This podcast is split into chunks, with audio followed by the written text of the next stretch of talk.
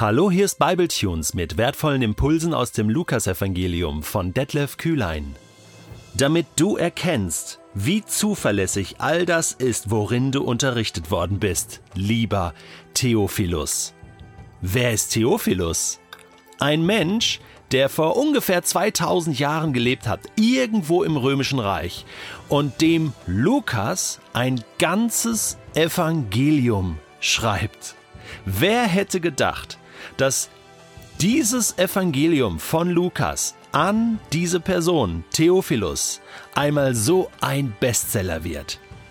Das längste Evangelium, was es im Neuen Testament gibt, es ist das dritte nach Matthäus und Markus.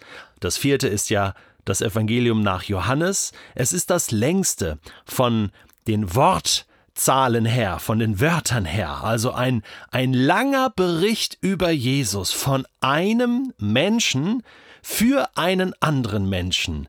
Und wir, dürfen heute davon profitieren. Ich freue mich sehr auf diese Reihe durch das Lukasevangelium. So viele gute, wichtige Impulse zum Leben von Jesus, denn Lukas hat noch einmal, nachdem viele andere schon geschrieben hatten, recherchiert, ist wie ein Journalist durch Israel gerannt und hat alle interviewt und Sachen herausgefunden und zutage gefördert, die bis dahin verborgen geblieben sind sind. Wir haben ganz viel im Lukas-Evangelium, was andere Evangelien nicht haben. Man nennt das Sondergut. Ja, hört sich ein bisschen an wie Sondermüll, soll es aber nicht sein. Ähm, Sondergut im Sinne von besonders gut oder ein besonderes Augenmerk auf diese Geschichte. Lukas, er war Arzt von Beruf kam aus Griechenland und weil er Arzt war, interessierten ihn zum Beispiel ganz besonders was? Natürlich Heilungsgeschichten. Jesus hat so viele Menschen geheilt, als er auf Erden gelebt hat.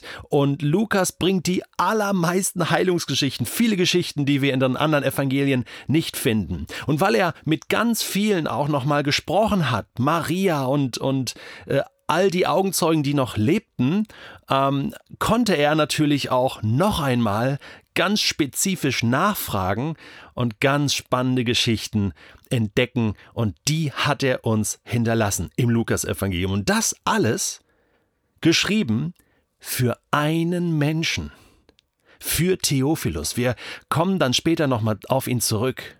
Weißt du, dass es einen Menschen gibt wie Lukas, der so angetrieben war von der Liebe Gottes, so angetrieben war auch von dieser guten Nachricht, von dieser frohen Botschaft, von dem, was Jesus da getan hat und sich dann hinsetzt und für einen einzelnen anderen Menschen diesen Aufwand betreibt, das ist Grund genug, dass du und ich das Lukas-Evangelium nicht nur wertschätzen, sondern es lesen, es hören, es verstehen und dann unser Leben danach ausrichten, damit du und ich, damit wir erkennen, dass das alles richtig ist, dass das alles wahr ist, was uns da erzählt worden ist.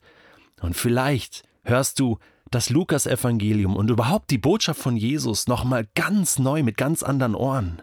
Und vielleicht fallen dir einzelne Menschen ein in deinem Umfeld, von denen du denkst, Moment, den könnte ich doch auch das Lukas-Evangelium mal weitergeben in Form von diesen Bible-Tunes-Podcasts. Oder sie darauf aufmerksam machen, mal das Lukas-Evangelium zu lesen.